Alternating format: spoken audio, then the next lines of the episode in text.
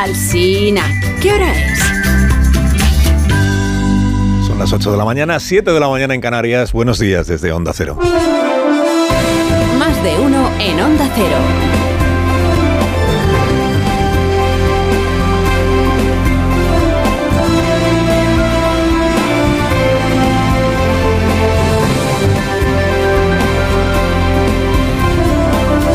¿Cómo están? Bienvenidos a una nueva mañana de radio. Además es viernes, viernes 15 de diciembre ya del año 2023. Como dice el anuncio de Campo Frío, España es una familia disfuncional. ¿Cuál no lo es? ¿Cuál no? Cada familia tiene sus cosas. Las familias son, eh, como se dice ahora, plurales y diversas. Y con identidad. Y con raíces históricas también. Posible incluso que cada familia tenga un idioma propio, si usted lo piensa un poco. ¿no? Bueno, ¿qué es la familia? Sino entenderse entre diferentes. O intentarlo. Eh, y, o, aguantarse, en el caso de no conseguir aguantarse. ¿no? Naturalmente que las familias son plurales. O, o Núñez Feijón no tendrá en la suya alguien que simpatice con su mar. ¿Se sentará Yolanda alguna vez a cenar con un votante de Vox? De su entorno inmediato. Entre los amigos hombres de 40 años que tiene Sánchez, ¿habrá algún recalcitrante hombre de derechas? ¿Tendrá, ¿Tendrá el presidente algún amigo de derechas? Dice, dice, por supuesto, Puigdemont. No, ya, pero... Eh, Puigdemont amigo no es. Familia sí es, pero amigo no. Por eso eh, hay que, como es familia, hay que redoblar el llamamiento este que, ya que estamos en Navidad. Que es Navidad, presidente, que es Navidad. Ya está bien de tratar a Puigdemont como si le oliera el aliento. Como si fuera el cuñado apestado. Hay que aprovechar estas fechas, presidente. La, suya es una familia numerosa. Es la gran familia progresista separatista. En esta nueva temporada es la familia y uno más desde que han adoptado a Puigdemont. O Puigdemont les ha adoptado a ustedes porque uno ya no sabe cómo es. Que, llega la. Es que Junts tiene razón, presidente. A estas alturas del proceso de blanqueo, de rehabilitación y de encumbramiento del prófugo, carece de sentido que usted le siga haciendo el vacío. Si su partido, el PSOE de la palabra dada, ha reconocido a Puigdemont como interlocutor deseable, como encarnación viva, no se sabe por qué, de las esencias catalanas. Si el PSOE no tiene inconveniente en verse con Puigdemont una vez al mes en Suiza, no solo eso, si predica que estas reuniones de trabajo con damo de compañía salvadoreño incluido son un modelo de entendimiento entre diferentes y bla bla bla bla bla bla, si a Puigdemont le tratan de presidente en el exilio y celebran que vuelva a la actividad como operador político, oiga, entonces ¿por qué Sánchez le desprecia una reunión? ¿Qué altura de miras es esta que le hace ascos a un progre, tan progre y tan necesario como, como Puigdemont? Dicen, no es que le cae mal Puigdemont. Bueno, eso es recíproco, que o sea, a Puigdemont también le cae mal Sánchez. ¿eh? Y a Sánchez también le caía mal Pablo Iglesias y le puso una vicepresidencia. Estamos hablando del progreso de España, del bienestar, de la convivencia entre los españoles, los catalanes, el resto de los catalanes, el resto de los españoles.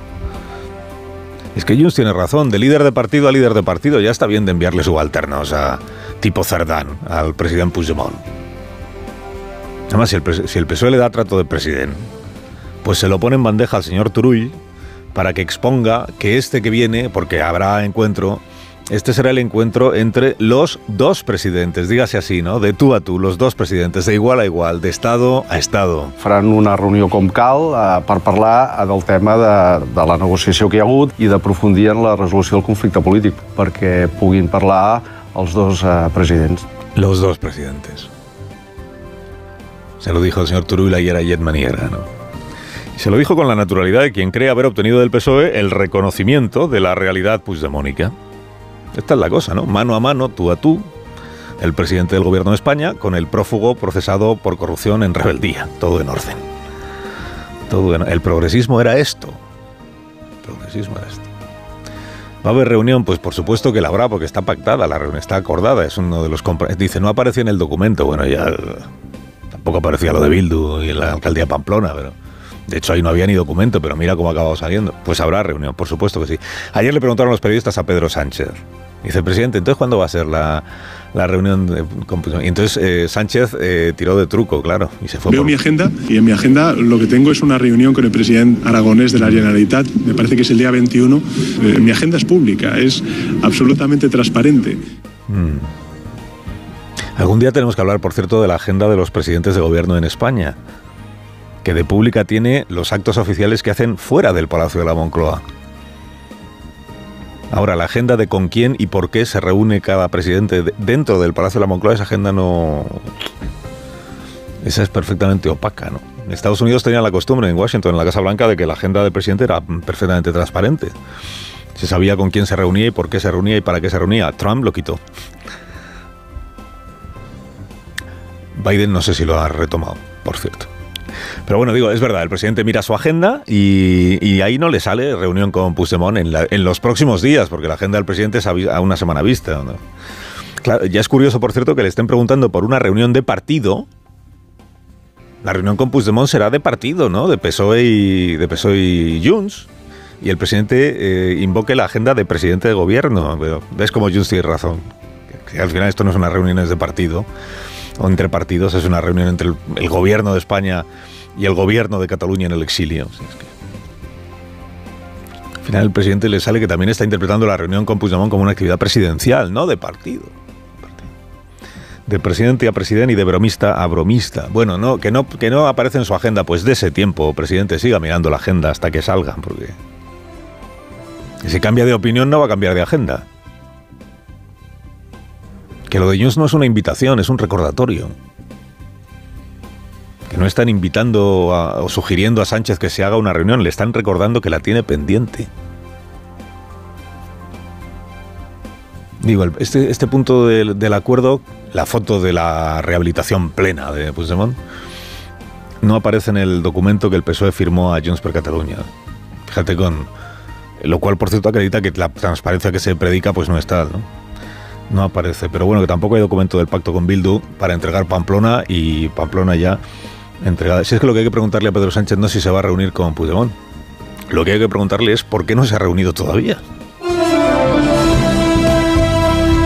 Vladimir Putin se organizó a sí mismo ayer un show en televisión disfrazado de rueda de prensa en el que se definió a sí mismo como demócrata eh, y luego pues hizo algunas otras bromas.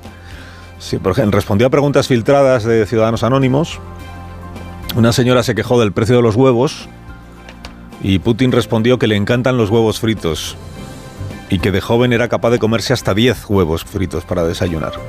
Luego hablan de empatía, ¿eh? Te preguntan por el precio de los huevos y tú presumes de comértelos de 10 en 10.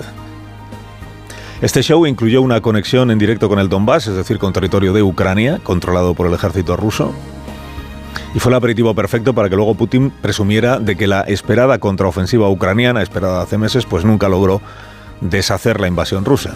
Perdón, la operación especial de seguridad. Sabido que para Putin lo que se está librando en Ucrania es la lucha entre el bien y el mal. El bien es él, el mal es eh, todo lo demás. La extrema derecha que gobierna Ucrania y que tiene a Zelensky como, como al nazi Zelensky como máximo exponente. Es judío, sí, pero nazi, según Vladimir Putin. Palabra de Putin, un nazi del Tercer Reich, al que Europa debería levantar un muro, según Putin.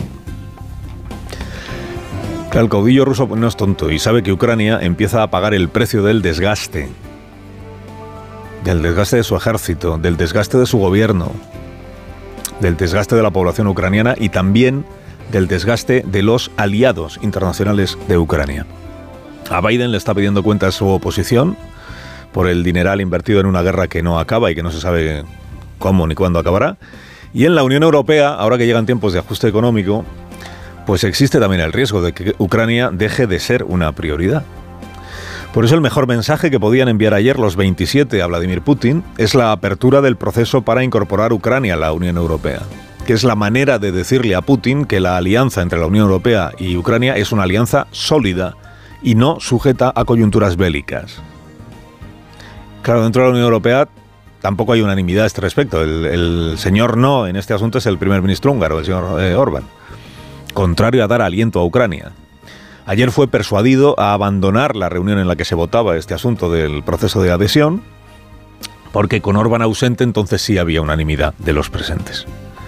Claro, hubo que hacer un previo pago, que es eh, la manera de evitar el veto de Orbán fue reabrirle a Orbán el grifo de los fondos europeos. Es que está muy cuestionada la independencia judicial en su país, porque el gobierno de Orbán es lo que... Ya, bueno, pero a cambio de una cosa viene la otra. Y, sin embargo, a pesar de la reapertura del grifo de los fondos europeos, lo que no han conseguido los demás gobernantes es que Orban dé su brazo a torcer en el asunto de los 50.000 millones de euros que estaba previsto aprobar hoy como ayuda eh, nueva, adicional o excepcional a, Ucrania. Esto lo sigue bloqueando Hungría, salvo que a lo largo del día cambie algo en el Consejo Europeo. Abrir el proceso de adhesión de Ucrania no significa que la Unión Europea vaya a ser ampliada eh, hasta el Donbass eh, pasado mañana. No significa. No es un secreto que hoy Ucrania no cumple los requisitos para ser un Estado europeo entre otras cosas por el bajo grado de transparencia de su administración pública y el alto grado de corrupción. Pero sí significa que la Unión bendice a Ucrania como uno, sino uno de los nuestros y por lo menos casi uno de los nuestros. Mantener la posición, la postura, la palabra, mantener el compromiso dado a los ucranianos, tiene un valor enorme en estos tiempos de relativismos y de bandazos. Al gobierno de España y al presidente Sánchez hay que reconocerle en este asunto su coherencia y su convicción. Carlos Alsina en Onda Cero.